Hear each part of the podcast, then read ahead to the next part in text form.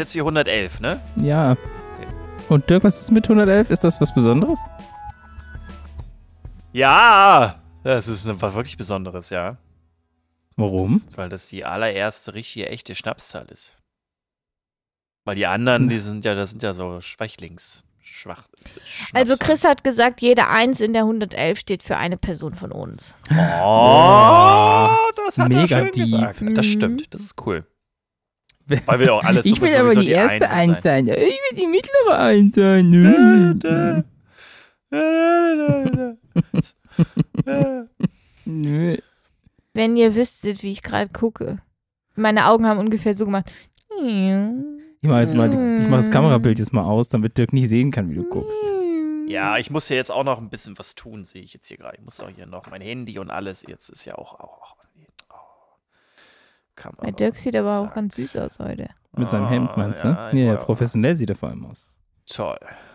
Warte mal. Handy auf aus. Ach ja. Schmendi auf Schmaus, sag ich immer. Okay, okay. Jetzt müssen wir mal. ich bin ein bisschen erkältet. Oh, ja, okay. Ist das jetzt alles schon Intro eigentlich? Boah, ist Das habe ich mich schon gefragt, als ich aufgenommen habe und als ich, als wir, als Hannah von der 1 erzählt hat. Das ist ein langer Cold Opener auf jeden Fall. Jetzt sind wir schon Ja. fast drei Minuten. Ich sage jetzt einfach mal Hallo und herzlich willkommen zur Hallo. Folge 111. Von dir bringe ich doch was bei mit Tim, Dirk und Hannah. Sprichst du jetzt so, weil du so sprechen willst oder weil du wirklich, wirklich erkältet bist? Nee, sie will so So sprechen. eine Ach Mischung. so, okay. Ja, ist schrecklich. Aber neben der 111, die heute auf dem Cover zu sehen ist, möchte ich ganz kurz mich bedanken für die Inspiration eines, eines Hörers, der in einem Gespräch das Wort malvenfarbig erwähnte und ich daraufhin dringend wissen wollte, was malvenfarbig ist. Ich wusste nicht, Oh dass die yeah. Malve eine Blume ist. Ist das nicht so lila? Ja, Malve. genauso wie unser Cover. Wie Flido. Gibt es nicht auch noch anders. Mauve oder so ähnlich im Das ist der Englischen? englische Begriff dafür. ne? Ah, okay, cool. Malve. Ja. Mo- Mauve, okay. Ja, also ein malvenfarbiges Cover und die drei Einsen stehen ja, wie wir schon vielleicht, ich weiß nicht, wenn es drin ist, dann haben wir es gesagt, wenn nicht, haben Ja. wir es noch nicht gesagt, stehen natürlich für uns. Für, Ah, von und eigentlich bräuchten wir, oh, wir müssen ta Folge 1111 aufnehmen, weil dann sind es wir drei plus Junge. die Person, die Ja. gerade zuhört. Oh Gott. So, Dann deep. müssen wir aber ich jetzt muss ja nochmal. Tim. Es ist so schlecht einfach. Dann müssen wir 100. findest du es schlecht? Zehnmal Ja. mehr nochmal. Soll ich euch was erzählen? Oder soll ich was erzählen? Ich muss eigentlich anfangen, ehrlich gesagt. Na dann, Dirk, bist du jetzt dran. Also- Mann, wir haben ja schon unsere Notizen gezückt und dann du jetzt. Nein, also es ist tatsächlich so, dass es, also ich, ich muss einfach anfangen. Das ist einfach jetzt, also es, ist, es steht fest, weil die 111 ist ja nun mal eine Schnapszahl. Schnapszahl, genau. Und Eine woher- Primzahl. Nein, ist keine Primzahl. Weil man es durch drei teilen drei kann. Genau, mindestens das. Genau, nein, es ist tatsächlich eine Schnapszahl und weil wir ja immer über Jubiläen und Schnapszahlen reden, wollte ich jetzt einfach mal erklären, woher der Begriff der Schnapszahl eigentlich herkommt. Habt ihr, wisst ihr das vielleicht? Es hat wahrscheinlich was mit Alkohol zu Und tun. Würfeln. Ja, es hat, genau, es hat, es hat, ja, äh, genau, richtig. Also es hat was mit Schnaps zu tun, es hat tatsächlich was äh, mit dem Alkohol zu tun und Würfeln kommt vielleicht auch vor, genau. Aber erstmal, Schnapszahl ist ein sehr deutsches Wort, das ist auch eine sehr deutsche Erfindung. Es gibt keine andere Sprache, in der es irgendwie so eine Art Übersetzung gibt. The Liquor Number. Oder so. Li- Liquorname, ja, oder Ja. weiß ich, irgendwas Niederländisches, ich weiß es nicht. Auf jeden Fall spricht man aber in der Mathematik, in der Mathematik von Rap Digit, also Repeated Digits, wenn man eine Zahl hat mit wiederholten Ziffern, also 111, wie jetzt unsere Folge, oder 44444 oder 55555. Warum jetzt aber Schnapszahl? Da gibt es zwei Erklärungen für, beziehungsweise zwei Anekdoten, also Erzählungen. Und das ist jetzt auch leider so, dass es keine, kein, es gibt jetzt kein historisches Dokument, wo jetzt die Schnapszahl als erstes mal irgendwie urkundlich erwähnt wird, sondern das sind einfach durch Erzählungen so ein bisschen, aber ich finde, ich, ich, man kann es trotzdem gerade zur Feier der Folge 111 doch nochmal mitbringen. Also, es gibt eine Erklärung, die ich ganz lustig finde, die es aber wahrscheinlich nicht ist. Und zwar ist es so, wenn man ganz viel Schnaps getrunken hat, dann sieht, Sieht man man, Dinge ja, doppelt. Genau. Ich habe, glaube ich, noch nie bewusst doppelt gesehen, als ich viel getrunken habe. Und ich habe in meinem Leben schon viel getrunken und ich kann mich nicht daran erinnern, da doppelt Wow. gesehen zu haben. Dieser Brag zwischendurch so. Also wenn jemand wüsste, dass man da Sachen doppelt Dann sieht, dann ich ja wohl euer alter Dirk. Nein, nein, nein, nein, nein, nein, nein. Es gibt ja Leute, die einfach keine, also ich habe, also ich habe schon zu viel auch getrunken. Also ich, also so, deswegen, äh, und ich kann mich nicht daran erinnern, da mal doppelt gesehen zu haben. Oder habt, habt ihr das mal irgendwie, also mal, Doch, dass es mal so verschwommen ist oder so, Nicht, aber nee. doppelt? Das ist wie so ein Silberblick halt. Nee, nee. Uns vor allen Dingen geht das auch ganz schwierig dann so mit einer Zahl mit 111 zum Beispiel, wenn man da eine Zahl doppelt sieht, wie kommt man dann auf 111 oder auf, weiß ich nicht, 5 mal die 5? Es geht Ja, halt da sieht man nicht, die ne? elf halt doppelt und die und, Und die beiden inneren überlagern sich. Finde ich auch. Danke, Hannah. Ja, okay. Okay, das, das könnte, ja, okay. Ist angenommen, aber trotzdem irgendwie nicht so die coole Variante, die coole Erklärung. Jetzt kommen wir, zu, jetzt kommen wir zur, zur wahrscheinlich sinnvolleren Erklärung. Und das ist tatsächlich, da kommt das Würfeln vielleicht ins Spiel. Es gibt nämlich Spiele, bei denen man Punkte sammeln kann. Und dann addieren sich zum Beispiel die Punkte von Runde zu Runde. Also falls ihr Wizard kennt zum Beispiel, da addieren sich ja die Punkte ja auch. Ich kenne jetzt kein anderes Spiel, ehrlich gesagt, bei, bei dem das noch der Fall ist. Aber wenn dann irgendwie irgendjemand eine Schnapszahl hat, also eine 11 oder eine 222, halt eine Schnapszahl, dann muss diese Person oder dann soll diese Person eine Runde Schnaps ausgeben an alle, die, die mitspielen. Ah, So. Das ist wahrscheinlich, also das ist so ein bisschen wie, Tim, du meintest doch mal irgendwie, du hast doch mal gesagt, wie Schulz her, hergekommen ist, wenn man irgendwie gerübst hat oder so. Mhm. So eine ganz banale Erklärung. Und wahrscheinlich ist es das einfach. Also, dass dann einfach irgendwelche Menschen in irgendeiner Kneipe saßen, irgendein Spiel gespielt haben und dann hat jemand irgendwie gesagt, na, jetzt müssen wir irgendwie doch mal irgendwie trinken. Und dann haben wir gedacht, ja, okay, irgendwas wenn ihr muss die man Zahlen sich ja doppelt ausdenken. ja, genau, Ja. richtig. So. Ja, also wahrscheinlich ist es das. Es ist ein bisschen langweilig. Was nicht langweilig ist, wenn man online recherchiert, wo das, wo die Schnapszahl herkommt, da kommt man nämlich ganz schnell in diese esoterische Ecke. Oh nein, so Engelszahlen und so. Ja, genau, Engelszahlen. Oh das sind ja auch Schnapszahlen. das ist irgendwie Oh, plötzlich in meiner Ja. Instagram-Bubble Das ist voll ein riesen. Trend seit, Ja, seit ein ja, paar ja. Jahren. Ja, ja, und, ich also, hab, und ich ja, habe letztens haben mehrere Influencerinnen, denen ich folge, plötzlich mit so Engelszahlen angefangen, also unabhängig voneinander. Und ich dachte so, hä, was passiert denn jetzt hier? Na, Ja, haben die, ja. was sind die ausgelöst, die Zahlen? Nein? Ich- Dann sind es auch keine. Engelszahlen für dich. Ich habe mich auch, als ich das, als ich das gesehen habe, dachte ich so, oh, irgendwie, irgendwie fühlt man sich komisch, wenn man dann auf so eine Webseite geht, wo man dann das Geburtsdatum angeben muss und die spucken einem dann sozusagen meine ganz persönliche Engelszahl aus oder der Geburtsname. Äh, Dann tippt man den irgendwo ein und dann ist das Ergebnis, dein, deine Engelszahl ist dann die 1111 und das ist dann deine Glückszahl und die soll dir ganz viel Glück in deinem Leben bescheren und aber man merkt, dass das alles so esoterisch, abergläubisch, so ein bisschen in die Richtung geht, dass also eigentlich alles andere als wissenschaftlich ist. Aber trotzdem gibt es ja Leute, die da irgendwie ihren Spaß dran haben. Ich meine, wir haben es ja auch so ein bisschen, wenn wir dann darüber lachen, dass wir jetzt irgendwie eine Schnapszahl als Zahl haben. Oder wenn man ein Kennzeichen mit vier Zweien oder so sieht, dann grinse ich auch immer kurz, aber so mehr dann halt auch Ich nicht. das vor, wie der Dirk so durch die Stadt läuft. Ja, aber es ist halt, genau, es fällt halt einfach auf. Also das ist so, und mehr ist es halt nicht. So. Aber trotzdem, jetzt wisst ihr, woher die Schnapszahl kommt. Eventuell, ja. Eventuell, weil man weiß es nicht, vielleicht. Vielleicht habt ihr auch eine andere Erklärung. Also falls ihr eine andere habt für so, ein, äh, für so eine Anekdote, dann immer her damit. Genau, danke. Tim steht schon in den Startlöchern und hat jetzt als erstes wieder seine Notizen gezückt. Ich darf also nicht. Du darfst schon. Nö, mach doch. Möchtest du? Nö, mach. Okay, dann mache ich. Du hast ja auch was super Langes, hast du Ich gesagt. habe heute was richtig Langes mitgebracht. Oh, warte, da muss ich mir noch mal kurz noch mal alles hier richten. Ja, heute geht es bei mir um was ganz Schlaues. Das ist immer Ja, gut. deswegen kommt der passende Übergang von Schnaps, äh, Schnaps, Schnaps, Schnaps, blablabla. Schnapszahl. Ich kann nicht Schnaps Schna- sagen. Das ist überraschend schwierig. Es, wie gesagt, es geht um was ganz Schlaues, auch wenn wir nicht erwarten würden, dass du diese, sowas erzählst. Nee, das ist ja, dass ich was Schlaues erzähle. Nein, dass das, um was es geht, schlau ist. Aber vorher eine Frage, einfach mal so, so ein bisschen zum Einordnen. Habt ihr schon mal vom Problem des Handlungsreisenden gehört? Beziehungsweise das, das Traveling Salesman Problem? Ja, das habe ich schon mal Ja. gehört. Ja? Das habe ich, glaube ich, da in G- Spieltheorie bei mir in der, im Studium gehabt. Hm, So, ja, ja. also ich glaube, dass vor allem die ganzen Leute, die irgendwie Informatik studiert oder gelernt haben, da jetzt aufhorchen und sagen, da habe ich schon mal was von gehört gehabt. Äh, Erstmal so ganz kurz, es geht ungefähr so, ihr seid Händler oder Händlerin und wollt eine Auswahl von Städten besuchen, um eure Waren da zu verkaufen.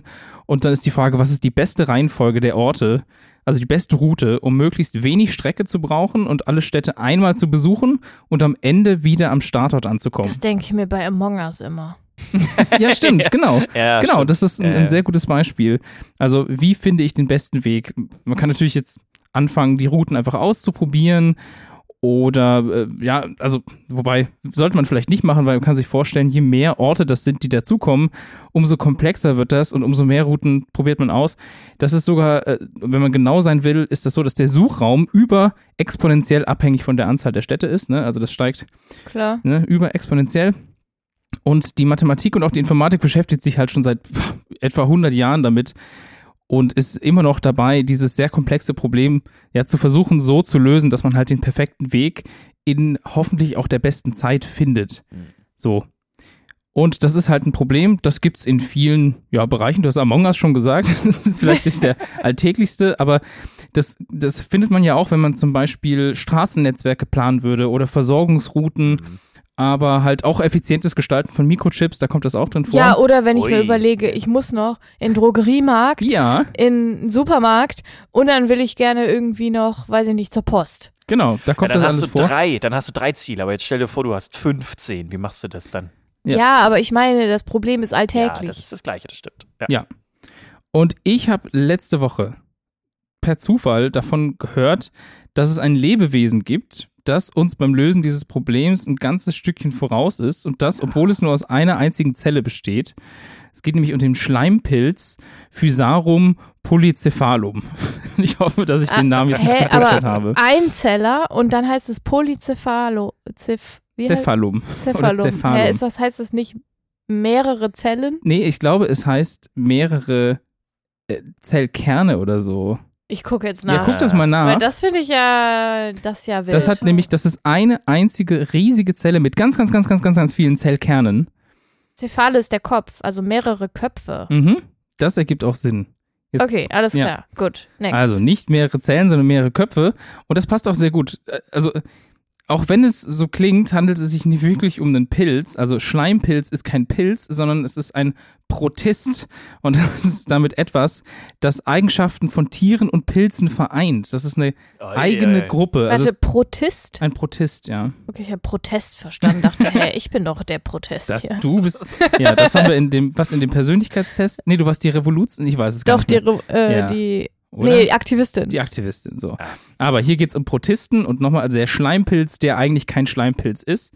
Ihr könnt euch das so ein bisschen wie so einen goldfarbenen Blob oder Schleim vorstellen. Und der kommt ganz oft an feuchten Orten oder an schattigen Orten, wie zum Beispiel dem Waldboden vor oder an toter Baumrinde kann man das finden.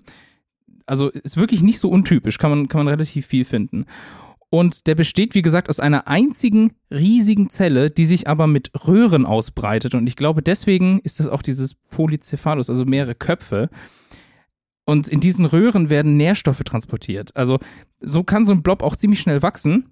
Also das ist wirklich einfach nur wie so, ein, wie, wie so eine und gelbe bleibt Masse. dann aber trotzdem Nee. eine Zelle. Es bleibt also eine es Zelle. Wird, die wird quasi einfach größer. Genau. Die füllt sich. Ja, also ja, die, sagen wir eher so, die breitet sich aus. Ja. Weil die bleibt, wenn ich das richtig verstanden habe, bleibt die sogar vom Volumen her gleich. Ui. Das heißt also, die wenn sie in eine- halt so, so.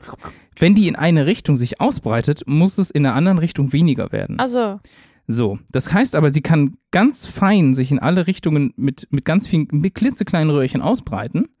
Und da kommen wir nämlich auch schon zu dem Spannenden. Also, wie gesagt, die, die ist halt so an Bäumen oder sonst wo.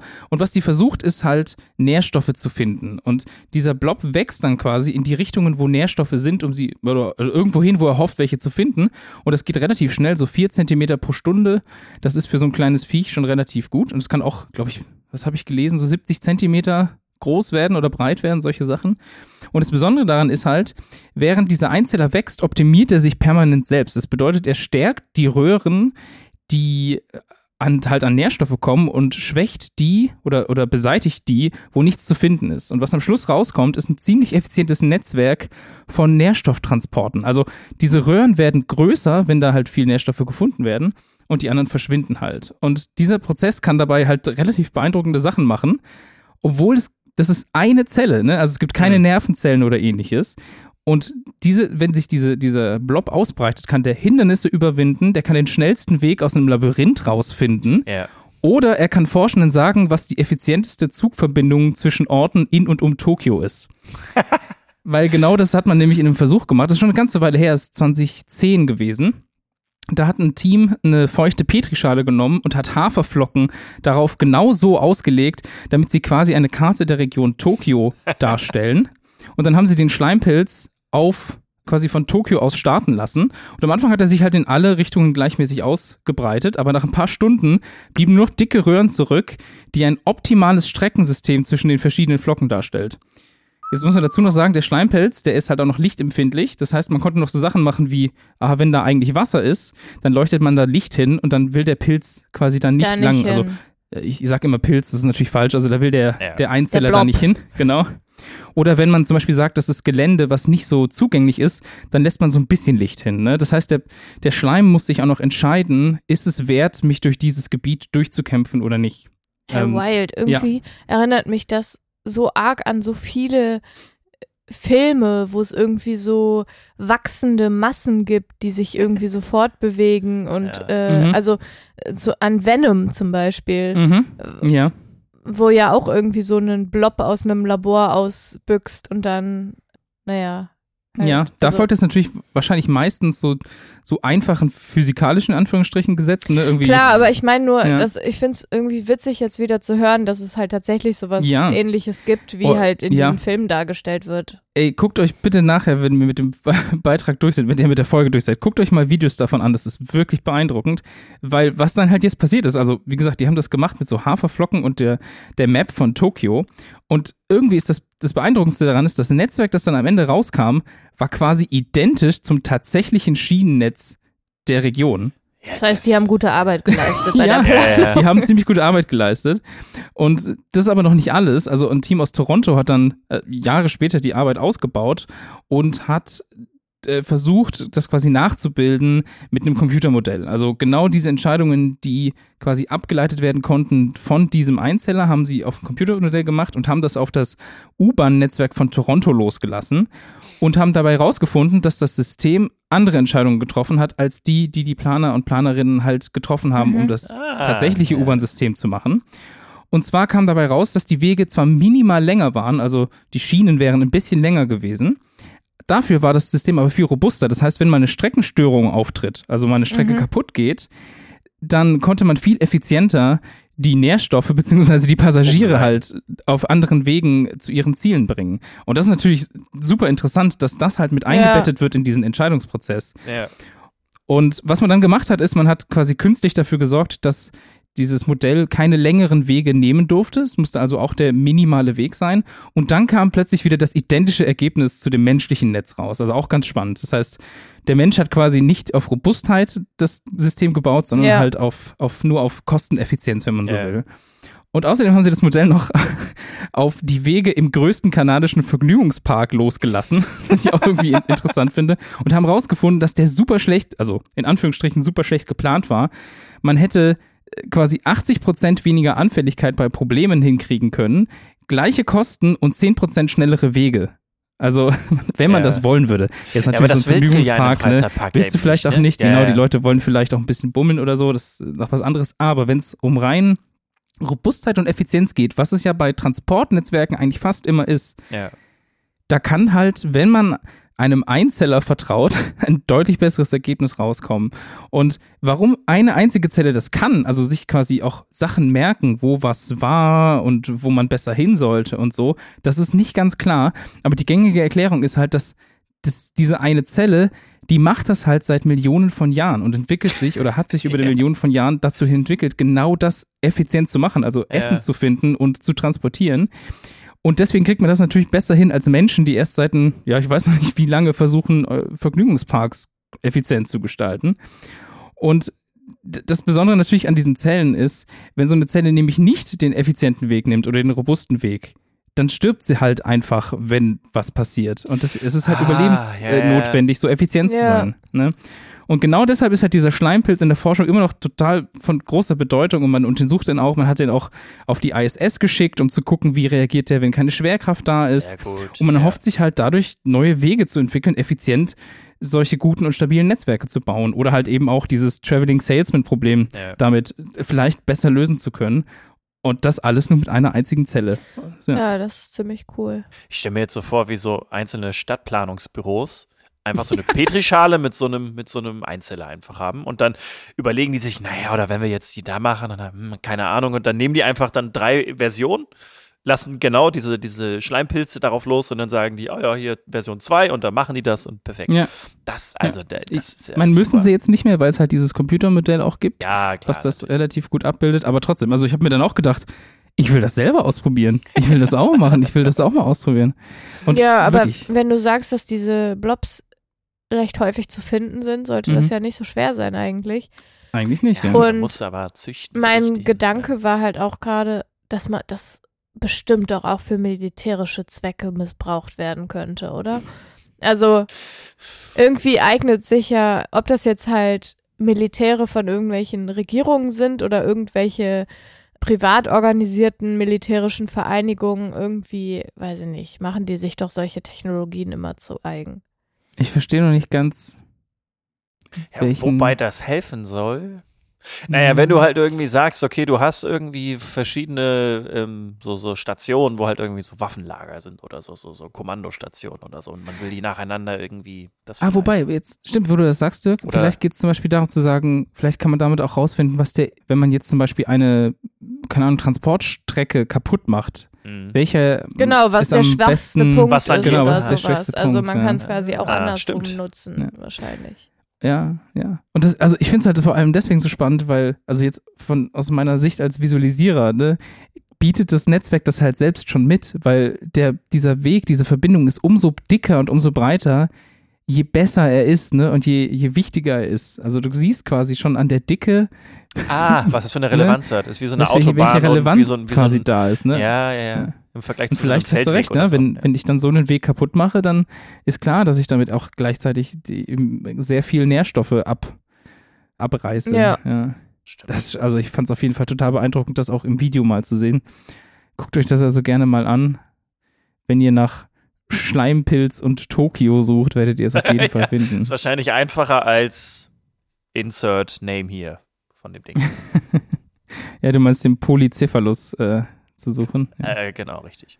Ja. Klingt wie ein bisschen wie, wie der Amorphallus titanus. Moment, jetzt hast du Phallus gesagt. Ja. Äh, Das ist das. Äh, Ach, das ist der. Stink, das ist der die größte Titanwurz. Blüte und ja. der, die meist, am meist stinkendste Pflanze der Welt. Ja. Ja, wer uns schon treu auf Instagram folgt, der könnte oder die könnte gesehen haben, dass wir tatsächlich auch mal eine Story aufgenommen haben in Magdeburg im, in den. G- Gruson Gewächshäusern, denn genau dort ist diese, diese Pflanze auch zu finden. Ja. Wer es noch nicht macht, folgt uns doch auf dwinwb bei Instagram. Werbung Ende. Hanna, willst du uns auch was erzählen? Ja, ich versuch's mal. Mit deiner angeschlagenen Stimme? Mit meiner angeschlagenen Nase, irgendwas funktioniert hier gerade gar nicht so Angeschlagene richtig. Nase ist aber auch. Ja, sie hat, hat sich mal wieder Boxen? geprügelt. Ich habe damit nichts zu tun. Psst. Also das, was du gerade erzählt hast, Tim, könnte tatsächlich auch ein Beispiel sein für das, was ich jetzt erzählen werde. Und zwar geht es um ein erstes Mal. Und zwar gibt es in Hamburg seit diesem Jahr die erste Professur für Tierschutz in Deutschland. Hm. Das Spannend. ist schön. Das ist gut. Und die Lehrstuhlinhaberin ist Maike Frie oder Freie. Ich bin mir unsicher, F-R-Y-E. Mhm. Und das ist eine 3R-Tierschutzprofessur am Universitätsklinikum Eppendorf am UKE. Und Maike Frie hat molekulare Biomedizin in Sydney und Münster studiert, wo sie auch promoviert hat und war dann Postdoktorandin im schwedischen Uppsala. Und diese Professur nimmt zwei Aspekte in den Blick und das finde ich ganz spannend. Zum einen wird mit einer Arbeitsgruppe daran geforscht, Methoden zu finden, um Tierversuche zu vermeiden. Mhm. Und zum anderen sollen verschiedene Forschungsansätze zur Verringerung von Tierversuchen miteinander verbunden werden und für die Öffentlichkeit transparenter gemacht werden. Ja.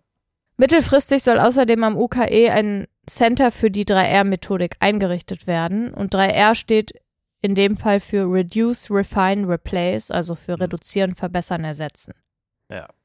Krass eigentlich, dass das, also, das ist der, direkt am Anfang darum geht zu sagen, reduzieren. Ne? Also geht Mhm. gar nicht erst darum zu sagen, wir erforschen erstmal, was, was soll man machen und so, sondern nee, nee, äh, wir müssen in erster Linie reduzieren und ersetzen, weil es geht so Ja. nicht weiter. Ja. Krass, ja. Und passend dazu hat das UKE gerade mal 32 Millionen Euro ausgerechnet in den Neubau von Forschungstierhaltung gesteckt.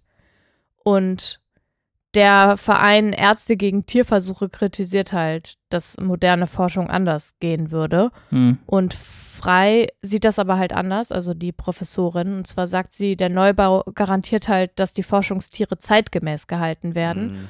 Und die Kapazitäten würden halt nicht erweitert werden, sondern eben nur eine bessere Haltung gewährleisten. Hm.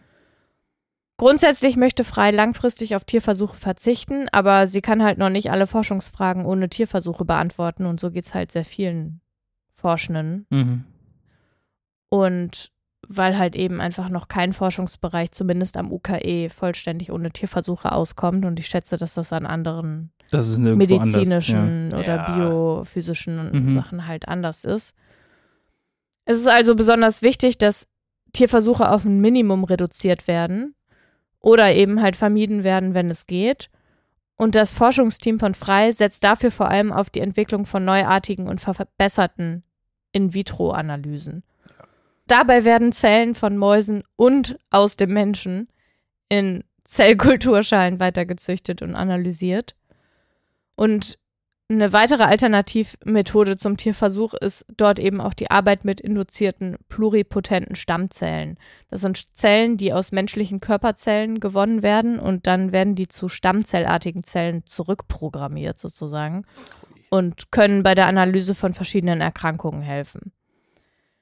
Dann gibt es noch neue nicht-invasive Bildgebungsverfahren, Mhm. die entwickelt wurden, sodass die Forschenden in einen lebenden Organismus schauen können, ohne einen Tierversuch durchführen zu müssen. Also ich meine, es gibt ja schon. Ja, es ist schon ein Tierversuch, es ist bloß wahrscheinlich einer, wo man das Tier nicht dafür aufmachen muss, zum Mhm. Beispiel. Genau, also ohne irgendwie einen Leid zu verursachen wahrscheinlich. Hm. Wobei lebender Organismus ja auch vielfältig auslegbar Ja. ist. Ja, ja, auf jeden Fall. Ja, ja. So, und manche Forschungsbereiche nutzen außerdem das sogenannte Organoid oder Organoide und das sind halt künstliche Zellgewebe. Hm. Und die WissenschaftlerInnen können so halt in Teilen die Funktion von Organen oder sogar die Interaktionen von ihnen studieren. Und Freies Forschungsschwerpunkt ist die vaskuläre Biomedizin und sie entwickelt Strategien für personalisierte Behandlung von Gefäßerkrankungen. Und mit ihrer Arbeitsgruppe hat sie neuartige Hydrogeltechniken entwickelt, um menschliche Zellen nachzuzüchten. Ja, das ist ja, Ja. dann einfach auch die bessere Alternative am Ende, ne? Also quasi Menschenzellen einfach nutzen zu können, die halt irgendwie nicht von einem Menschen selber irgendwie entnommen werden müssen und dann irgendwie, also Na, dass es müssen sie einfach doch. quasi so ne? synth- synthetisiert wird sozusagen, dann darum geht's Ja, ja, nee, du, also ich glaube, es geht darum, du sagst, also ich will ja jetzt ein Individuum heilen, Ja. also nehme ich mir Zellen, die ich problemlos entnehmen kann, ja die und, äh, lasse ich künstlich zum Beispiel wachsen und dann kann ich an diesem, an diesem, äh, ja, an, kann ich halt direkt an den Zellen testen von Ja. der Person, die es auch betrifft. So. Genau, und speziell Ja. geht es halt bei den Zellen um so die innerste Schicht von Blut- und Lymphgefäßen, also Mhm. jetzt in dem Fall. Und dadurch wird es halt möglich, Prozesse, die zu krankhaften Gewebeversteifungen führen, in Kulturschalen zu beobachten. Mhm. Und das ersetzt eben Tierversuche. Mhm. Ich finde das ganz spannend, weil sie ist sicherlich nicht die Einzige, die diesen Ansatz fährt, aber in Deutschland ist sie halt die Einzige, die eine Professur Mhm. für Mhm. Tierschutz innehat. Ist auch spannend. Also habe ich noch nie von gehört. Aber ergibt ja, Ja. total Sinn. Äh, Also aber ich meine, Tierschutz im Rahmen spannend, einer, das. äh, einer also ja. im Tierschutz im Rahmen eines naturwissenschaftlichen Studiums. Ne? Also es gibt ja wahrscheinlich Veterinär, mh, also es gibt ja, oder kann man, kann man Tierpflege in irgendeiner Form studieren? Also Biologie und dann irgendwie quasi das, das Wesen von Tieren? Weil da würde Also Tierschutz garantiert im weitesten Sinne sozusagen ja so auch in eine Rolle anderen äh, Forschungsbereichen wird's da, wird das da schon Abbildungen geben. spielen. Ja. Aber jetzt ist es halt eine Es ist ja ein Professur, die Lehrstuhl. genau, also genau, ja, es ist ein ach so, Lehrstuhl, der ja. nur dafür zuständig ist. Genau, also, die, die Tierversuche und den Tierschutz sozusagen ja eben zu vermitteln, Ja. Alternativen zu finden, Mhm. zu reduzieren, zu verbessern. Ja, ist schon Ja. spannend, dass diese Professur überhaupt ausgeschrieben wurde, so in Genau. der Form. Ne? Also das Ja. ist schon auch ein spannender Schritt, aber ein cooler Schritt. Ja. Ja, das fand ich eigentlich auch. Und deswegen habe ich euch das mal mitgebracht. Toll. Ja. Ja, ist auch beeindruckend, wenn man, also wenn ihr Leute in eurem Umfeld habt, die zum Beispiel im chemischen Bereich, also die, die, oder Krebsforschung zum Beispiel, wird immer noch extrem viel an Mäusen gemacht, Mhm. weil man die so wahnsinnig gut untersuchen kann. Und da gibt es momentan einfach fast keine Alternative dazu. Das werden euch die Leute da erzählen. Und bestimmt gibt es auch Leute, die widersprechen, aber das entspricht halt nicht der aktuellen Forschungsrealität. Und das sind wirklich krasse Stories, wenn die euch erzählen, wie mit den Mäusen umgegangen wird, wie man das quasi, da gibt es Schränke voll einfach, wo man ja, klar. in so eine Schublade greift und dann weiß man, okay, das ist die und die hingezüchtete Version Mhm. dieser und dieser Maus, die genau diese und diese Ja. Genvariationen haben. Das ist Das ist Ja. ja. auch eine riesige ethische Debatte Ja, und dann ja, gibt ja, es ja ja. auch Leute, die sagen, okay, wenn es keine andere Möglichkeit gibt, dann soll es vielleicht auch einfach nicht sein. hm, Ne? Also den Ansatz gibt es Mhm. ja auch. Also ich will das hier gar nicht aufmachen. Unbedingt, ich wollte euch nur mitteilen, ja, es gibt jetzt einen Lehrstuhl, der ja. genau für solche Fragen und die, den Wissenstransfer Ja, ja. auch Ja. Genau. da ist. Ja. Und dann kann man ja auch nochmal zurückkommen zu der Debatte, die wir jetzt schon öfter geführt haben mit diese Studien, an denen man teilnehmen kann, um Medikamente zu testen, Mhm. zum Beispiel. Das ist ja auch einfach wahnsinnig heftig. Ich habe mich, nachdem wir das letzte Mal darüber gesprochen haben, nochmal informiert darüber und habe mich dann dagegen entschieden, an so einer Studie teilzunehmen, weil mir einfach die Risiken viel zu krass sind Hm. weil man einfach noch nicht weiß bei diesen Studien, wie diese Medikamente auf den Menschen wirken. Ja. Und da sind halt da Nebenwirkungen von Tod bis Erblindung und was auch immer possible. Also Ja, im Prinzip Im halt. Prinzip, ja. Ja. Also ich, ich glaube, ich kann das schwer mit anderen Ländern vergleichen. Ich habe das Gefühl, hier muss man schon sehr weit fortgeschritten ja, sein. also die ne? Barrieren sind auf jeden Fall Ja. total hoch und viel höher als in vielen anderen Ländern mit Sicherheit. Und trotzdem finde ich es, ergibt ja auch Sinn, wenn man es nicht weiß, kann man es halt nicht ausschließen. Ja. Ja. Vor allen Dingen, also so Tierversuche oder Tiermodelle sind ja auch jetzt nicht nur in der Medizin zum Beispiel von Relevanz, sondern ich habe ja zum Beispiel auch mal in einem Gefahrstofflager gearbeitet und da gibt es für jedes Gefahrst oder für jedes Gefahrstoff, was man irgendwie hat, oder für jeden Gefahrstoff, den man hat, gibt es einzelne Informationsblätter ab, wie viel Gramm es für eine Person zum Beispiel tödlich ist.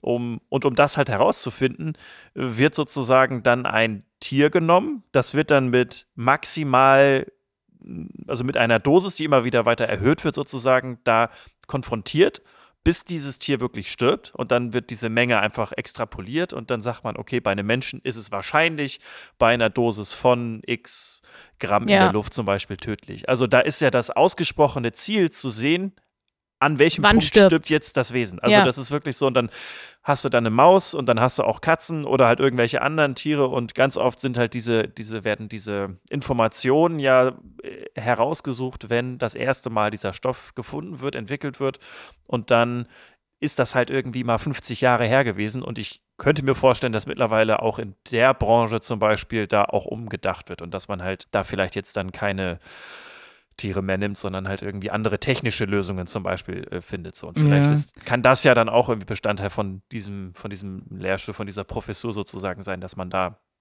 auch einfach nach Alternativen sucht, wie man einfach das besser herausfinden kann. Ich finde es so spannend, dass ihr direkt immer, also jetzt du vor allem auch so radikale Fälle quasi im Kopf habt, weil ich habe sofort an die Ameisen gedacht, die Hannah mal erwähnt hatte. Ich glaube, das waren doch Ameisen, die Ja. so besonders gut riechen können Genau. und Ja. auch äh, Krankheiten erschnüffeln können. Und dann ist auch da eine ethische Frage. Natürlich. Ist es sinnvoll, Ameisenkulturen anzuzüchten, die nur für die Krebserkennung zuständig sind ja, oder oder, sonst was? Ne? Bienen oder Wespen Genau. oder Richtig. Und das ist eigentlich echt spannend, da mal jemanden zu haben, der das systematisch angeht, die Ja. Fragen, die dahinter stehen. Und weil es gibt ja doch durchaus Wege, wie man so ein Problem begegnen kann mit Methodik. Und das ist schon, ja, ich bin mal gespannt, was da rauskommt. Ja, ich auch. Also vor allen Dingen seit Anfang diesen Jahres, ne? Also das ist wirklich jetzt ganz frisch. Und in Münster war sie vor allem vorher. Ja. Weißt du, da haben wir was gemeinsam. Wir sind quasi ehemalige Kolleginnen sozusagen. Ja. Sind wir fast schon. Naja. Ja, Ja, ich, also- und ich war mal äh, universitär in Uppsala. So, jetzt habe ich es Ja, auch und mal ich war auch gesagt. schon mal in, ich war auch schon mal in Münster und jetzt vielleicht haben wir mal Toll. beim selben Bäcker Super. mal was gekauft oder so. Ja. Wir sind ja alle so in der wissenschaftlichen Community alle. Jetzt Ja, seht ihr nicht, dass ich meine Finger ver Ja, genau. verknödel, aber Finger verknödel. ja. Hast du die vielleicht verschränkt, die Finger? Würde man das verschränkt nennen? Ich habe sie. Du hast die Finger ich habe sie gecrossed. gecrossed. Ne? Ich finde es lustig, weil würde man im Deutschen sagen, ich habe die Finger überkreuzt? ja. Ja? Ja, jetzt, wo du es gerade gesagt Finger- hast, kommt mir Finger das irgendwie bekannt vor. Finger kreuzen, sagt man doch. Nee, Ich kreuz meine Finger heißt für dich. Oder ich, Ich, oder ich bekreuzige meine Finger? ich bekreuzige mich mit meinen Fingern. Es wird mal aber- wieder Zeit für eine Bibelstunde, glaube Oh ich. je, oh je, ja, das kann gut sein. Ja, aber Tja. da sind wir auch schon am Ende der Folge angekommen. Nein, sind wir nicht. Oh oh. Dirks bestes Land der Welt. Das beste Land der Welt. Das beste Land der Welt des heutigen Tages ist Kuba. Oh, Kuba. Kuba, genau. Kuba liegt in der Mitte der Karibik. Östlich von Kuba, da gibt es dann noch die Insel Hispaniola. Da sind die Länder Haiti und die Dominikanische Republik beide drauf. Das äh, ist einmal so in der Mitte geteilt. Südlich von Kuba liegt Jamaika, nördlich Bahamas und die Vereinigten Staaten von Amerika. Die sind wirklich sehr, sehr nah beieinander tatsächlich. Also auch Kuba und die USA. Deswegen hört man ja auch öfter mal, dass Flüchtlinge von Kuba aus nach, nach Florida zum Beispiel versuchen, irgendwie zu schwimmen oder so. Also es ist natürlich zum Schwimmen immer noch sehr, sehr weit weg, aber es ist re- insgesamt relativ nah dran. Und all diese Inseln, die sozusagen in der Karibik da so sind, das, die gehören halt zur Gruppe der großen Antillen. Kuba ist mit 109.884 Quadratkilometern die größte Insel der Karibik und so groß wie Bulgarien. Und jetzt mal ein anderer Vergleich, mit dem man sich das vielleicht noch ein bisschen besser vorstellen kann. Kuba ist so lang wie von der nördlichsten Spitze Dänemarks bis zur südlichsten Spitze Deutschlands und im Schnitt so, schna so schnal, im Schnitt so schmal wie Schleswig-Holstein. Oh, Kuba hat 11 Millionen EinwohnerInnen, also 100 Mal so viel wie die benachbarte Karibikinsel Grenada oder 129 Mal die Allianz Arena in München. Ich finde, 129 Mal so eine Fußballarena kann man sich irgendwie sogar vorstellen, oder? Also ich meine, da sind dann Ja. immer so 85.000 Leute drin, aber ja. Hm. Naja. Kuba ist auf jeden Fall eine Republik mit einem Einparteiensystem. Und man weiß schon etwas länger, dass Kuba ja tatsächlich auch ein autoritäres Regime ist. Also Demokratie gibt es da quasi nicht. Es gibt eine Partei und die Wahl wird von der Regierung geplant sozusagen. Und die Demokratisierung sieht auch jetzt in den letzten Jahren nicht viel besser aus. Also es wird da eher undemokratischer leider. Ja, Obwohl das ist Land eigentlich Ganz schlecht für die Bevölkerung. Ja, obwohl das Land eigentlich sehr schön ist, viel zu bieten hat und da kommen wir auch noch gleich dazu. Die Hauptstadt ist Havanna und ja, der aktuelle Regierungschef ist Manuel Marrero Cruz. Kuba ist 1902 unabhängig geworden von den USA. Das wusste ich auch nicht. Also es gab vorher den Spanisch-Amerikanischen Krieg, genau, wup, wup, äh, Mai 1992 und dann hat äh, quasi die USA den spanischen, den Spanisch-Amerikanischen Krieg wohl irgendwie gewonnen und dann die ja, Hoheit über Kuba bekommen und dann ist aber 1902 Kuba unabhängig geworden. Und jetzt zu den Gründen, warum Kuba das beste Land der Welt ist. Kuba ist wohl eins der interessantesten Länder, ehrlich gesagt, weil es einfach eine so brisante, vielseitige Geschichte hat und auf der anderen Seite aber auch wirklich sehr viele sehr schöne Sachen zu bieten hat. Also einerseits ist die Geschichte Kubas natürlich vom Kalten Krieg so ein bisschen geprägt. Kuba war Mhm. Verbündeter der Sowjetunion und hatte im Oktober 1962 Mittelstreckenraketen der Sowjetunion stationiert, um halt damit irgendwie eine stärkere Position in dem nuklearen Wettstreit zu gelangen. Also daher kennt man ja auch dann so die Kuba-Krise. Das war halt Ja, eine der genau. heißesten Phasen des Kalten Krieges und äh, manche sagen, dass wir noch nie so nah an einem dritten Weltkrieg waren nach dem Zweiten Weltkrieg während dieser Phase. Ja. Da gab es eine Seeblockade von Kuba durch die US-Amerikaner, eine geplante Invasion der US-Amerikaner von Kuba, dann das Durchbrechen der Seeblockade von einem deutschen Urlaubsschiff der Volksfreundschaft, also von der DDR. Und letztendlich hat aber Geheimdiplomatie dafür gesorgt, dass es halt dann innerhalb dieses Zeitraums dann doch wieder zu einer Entspannung kam. Und all diese Events, die ich gerade aufgelistet habe, das waren innerhalb von 14 Tagen im Oktober 62. Also das ist Mhm. sowas, da hört man irgendwie eher so von so Jahrzehnten, würde man da sprechen, aber das ist halt alles in 14 Tagen passiert und das zeigt halt auch vielleicht einfach, wie gefährlich die Situation damals tatsächlich war. Äh, die Lösung von dieser Kuba-Krise war dann halt, dass äh, die USA gesagt hat, okay, wir marschieren jetzt nicht in Kuba ein. Die Sowjetunion hat gesagt, sie nehmen halt die Mittelstreckenraketen aus Kuba weg. Und ein anderes Ergebnis war auch noch, das war damals nicht öffentlich, aber das hat man dann im Nachhinein herausgefunden, war das dann so, dass die USA Mittelstreckenraketen in der Türkei hatte und die dann halt auch abgebaut hat. Also war eine sehr, sehr spannende Zeit und ich glaube, man war damals sehr froh, dass es nicht so was wie Social Media oder so gab, wo dann irgendwie ganz schnell irgendwelche Informationen irgendwie durch die Welt huschen, sondern da gab es, glaube ich, ganz, ganz viele Dinge, die wirklich im Hintergrund liefen. So, das war jetzt die eine Seite von Kuba, die ein bisschen traurige, aber irgendwie, also politisch spannende vielleicht. Aber jetzt gibt es auch schöne Seiten, und zwar die Bienenelfe. Trampen mit Regierungsfahrzeugen und die höchste Dichte von ÄrztInnen weltweit oder eine der höchsten Dichte, Dichte von ÄrztInnen weltweit. Könnt ihr euch vorstellen, was die Bienenelfe ist? Also ein Vogel. Ja, Yes. richtig. Und zwar der Boah, kleinste. Kolibri der Welt. Und Oh. auch damit Ja. tatsächlich auch der kleinste Vogel der Welt. Die wird auch Kuba-Elfe genannt oder auch Hummelkolibri. Und der Vogel ist im Schnitt sechs Zentimeter lang mit Schnabel und der Schnabel macht ja irgendwie dann immer mindestens die Hälfte aus.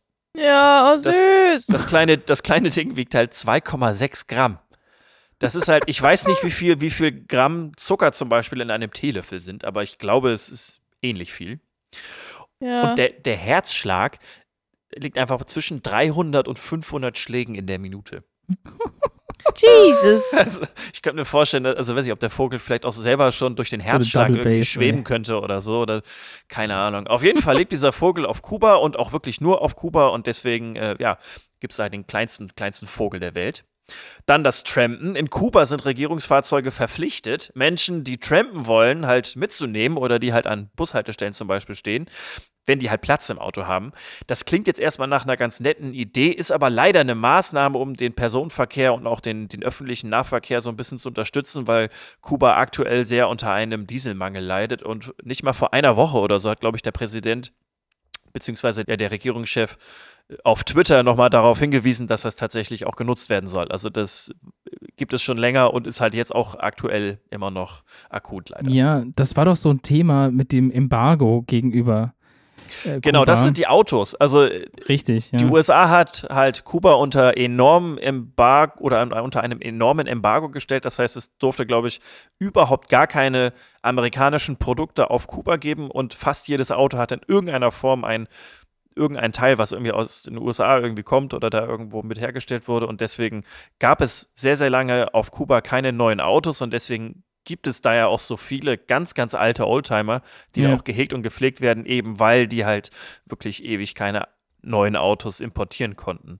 Ja. Und dieses Embargo ist halt irgendwie immer noch in, in Kraft. Ich weiß jetzt nicht, in welcher Stärke das jetzt immer noch so ist, aber meine Arbeitsstelle ist ja 100 Meter Luftlinie von der Außenstelle der Botschaft von Kuba entfernt. Und da gibt es immer noch so Plakate an den Wänden, wo drauf steht, dass man doch diesen Wirtschaftskrieg beenden sollte. Ich dachte, das Embargo wurde massiv gelockert vor. Unter Zwei- Obama gab es zwei da Lockerungen. Ja, genau.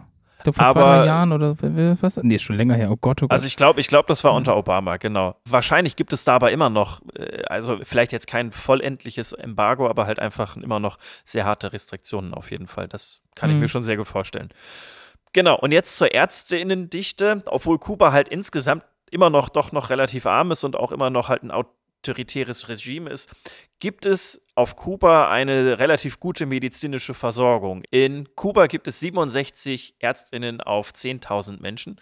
Nur Monaco und Katar haben mehr. Und jetzt mal im Vergleich zu Deutschland, da gibt es 38 Ärztinnen auf 10.000. okay, das ist halb so viel, ja. Mhm. Genau, richtig. Und das ist halt wirklich, man merkt das auch, glaube ich, oft in den Medien, wenn es jetzt auch zum Beispiel bei der Corona-Pandemie darum ging, wie jetzt die Länder ausgestattet Mhm. sind. Und Kuba war da, glaube ich, auch einfach auch in der Forschung zum Beispiel sehr, sehr weit vorne. Also die legen da einfach auch Wert drauf, wahrscheinlich, weil sie auch wissen, dass sie selbstständig irgendwie agieren müssen, weil es halt nicht selbstverständlich ist, dass sie Dinge importieren können. Und deswegen haben die da, glaube ich, auch einfach eine sehr gute Autarkie. Genau. Das war Kuba und das alles, also diese Vielseitigkeit, diese Unterschiede, aber trotzdem ein sehr, sehr schönes Land. Also wenn man da irgendwie mal zum Beispiel einen guten Rum trinken will, kannst du das, glaube ich, am besten auf Kuba oder mal eine Zigarre rauchen oder irgendwie am Strand liegen. Das geht ja alles. Aber auf der anderen Seite hat es auch einfach eine sehr äh, spannende, schwierige Geschichte. Ja, also 2021 war es wohl so, dass 5% aller Importprodukte aus den USA kamen. Okay. Mhm. Und es ist tatsächlich auch so, dass diese hohe medizinische Personaldichte unheimlich wichtig ist, weil was halt durch Menschenrechtsorganisationen an diesem Embargo kritisiert wird, wird unter anderem, ist unter anderem, dass die medizinische Versorgung halt total krass darunter leidet. Hm. Ja. Und die also Menschen. Medikamente genau. und so Sachen. Hm. Und den Menschen geht es einfach wirklich gesundheitlich sehr, sehr, sehr schlecht aufgrund dieses Embargos und auch immer noch. Hm. Ja. Ja. Deswegen sind die auch, glaube ich, einfach auf diese Masse so ein bisschen angewiesen. Genau, halt- deswegen ja, sage ja. ich das. Ja, ja. Ja. Ja, ist echt spannend. Also ich habe, ich kenne halt einige Geschichten von einem, ich sage jetzt mal alten Kollegen von mir, dessen Frau nämlich aus Kuba kommt. Er selber in, ist äh, in der DDR groß geworden und dann konnte man ja halt, du konntest halt als DDR-Bürger oder Bürgerin nach Kuba. Das ging. Ja. Ja, stimmt. Ja, das ist ja das Abgefahrene und halt die Geschichten, die man dann so hört. Äh, und die haben tatsächlich auch viel mit, mit Ärztinnen und Ärzten zu tun, sind aber vielleicht ein bisschen zu privat. Aber das ist, das ist echt spannend, ja. Jetzt habe ich, ich habe aber seit du die Geschichte angefangen hast, diesen Song im Kopf mit in Havana, in Havana. Ah, my heart is in Havana. Das, das war's. ja, my heart is in Havana. Okay, das Ja. sagt, mir, sagt mir jetzt nichts. Nee. Nee, was? Mir schon. Gut. Ja, vielleicht hast Ja. du es auch einfach nicht gut gesungen. Ja, es Ja, war schon schlecht. Es war schon gesungen. einfach sehr schlecht. Vor allem die Textsicherheit, an der muss ich noch arbeiten. Ja, ich, ich höre mir das gleich mal an. Genau. Ja, und guck dir dazu am besten das Video von diesem Blob an. Schleimpilz an. Oh Gott. Ja, also ich empfehle Slime Mold Tokyo. Das Sli- Slime Mold Tokyo. Okay. Alright. Und wenn wir schon dabei sind, habe ich jetzt hier auch die, dir bringe ich noch was bei, Filmempfehlung. ich war gestern im Kino und habe The Banshees of Inisherin gesehen. Es war ein sehr guter Film. Das ist mein Filmtipp. Tschüss. Oh, haben wir noch irgendwelche anderen Tipps? Jetzt, ko- Hannah kommt mit dem Musiktipp der Woche. Ja, recycelt doch mal wieder was. Und Der hört. Musiktipp der Woche recycelt was? Ja, ja, musikalisch. Und hört mal wieder California Dreaming von The Mamas and the Papas. Ja, das ist sehr gut. Okay. stimmt. Und Dirk jetzt mit dem äh, Aktientipp der Woche. Oh, wahrscheinlich irgendwas mit AI oder so. Wahrscheinlich Microsoft oder Google. So Google ist doch gerade voll abgestürzt. Ja, Ach so. weil sie Bart rausgebracht haben. Genau. Und der Ah, falsche Deswegen Antworten abgestürzt. liefert. Ich hätte jetzt gedacht, Ja. dass das. Ach so, weil der nicht so gut ist wie angekündigt. Genau, deswegen, ah, also ist natürlich vielleicht dann, muss das man, ist also nicht, dass ich Ahnung davon hätte, aber vielleicht doch. Na, die waren jetzt alle in Zugzwang. Aktien Ne? kaufen. Genau, mit, die Chat- haben mit ChatGPT haben die jetzt haben die, richtig, ja. haben die richtig geschwitzt, glaube ich. Weil man, das ist, das funktioniert halt wirklich schon sehr gut, nicht perfekt. Mathematische Lösung oder Aufgaben kann es zum Beispiel nicht so richtig lösen. Aber wenn du dem Und fragst, keine Witze Ahnung. kriegt ChatGPT gar nicht hin. Naja, Nee, wirklich nicht. Das ist vielleicht noch so, das ist so lustig, dass wir das jetzt noch nicht verstehen, weißt du? Das ist so in, in 50 Jahren lachen wir glaube- über die Witze und beömmeln uns richtig. für die nächste Folge. Nee, für die nächste Folge habe ich, glaube ich, schon was im Kopf. Aber für die Folge danach gehe ich einfach zu ChatGPT und sag, Schreib mir, einen schreib Text. mir, schreib mir einen spannenden Beitrag für einen äh, Wissens- und Unterhaltungspodcast. Da bin ich mal gespannt, was rauskommt.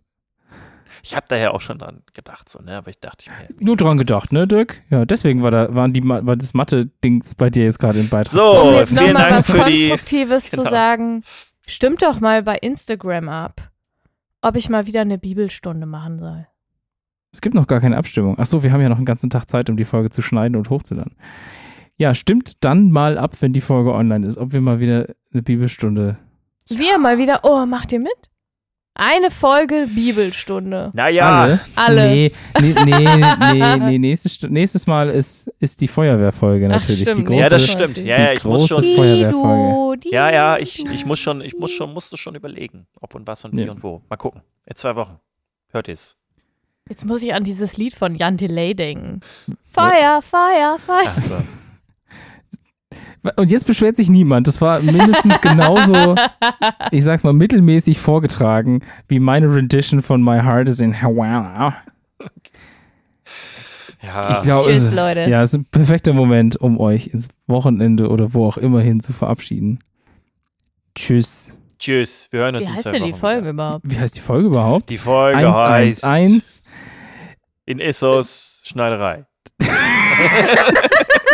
Gibt's nicht 333 bei Issos Keilerei?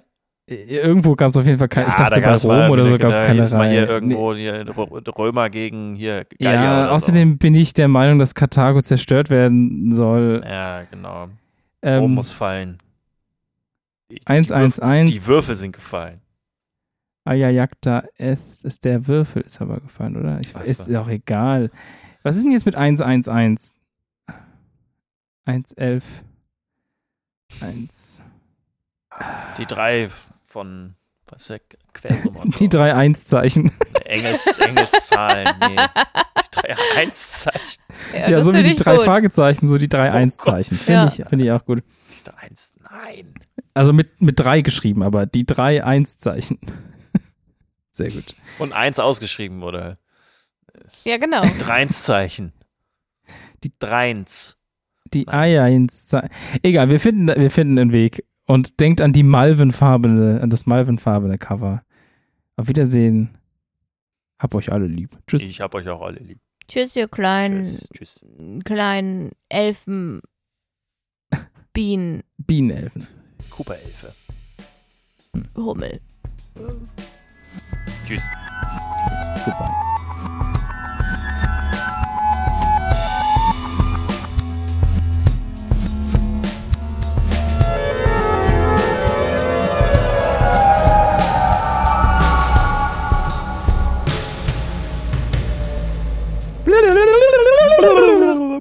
Blöd. Gianivamo, così, livonuti, bibi. Grabanovo, Linavico, Scheuerendem, Balaböle, Quanzef. Es war sehr unprofessionell, das vom, von der Aufnahme zu machen, weil man dann aufstößt. Und was macht Hanna, nachdem du das gesagt hast? Erst mal schön ordentlich Kohlensäure in ihr. Gesicht reindrücken. So. Okay.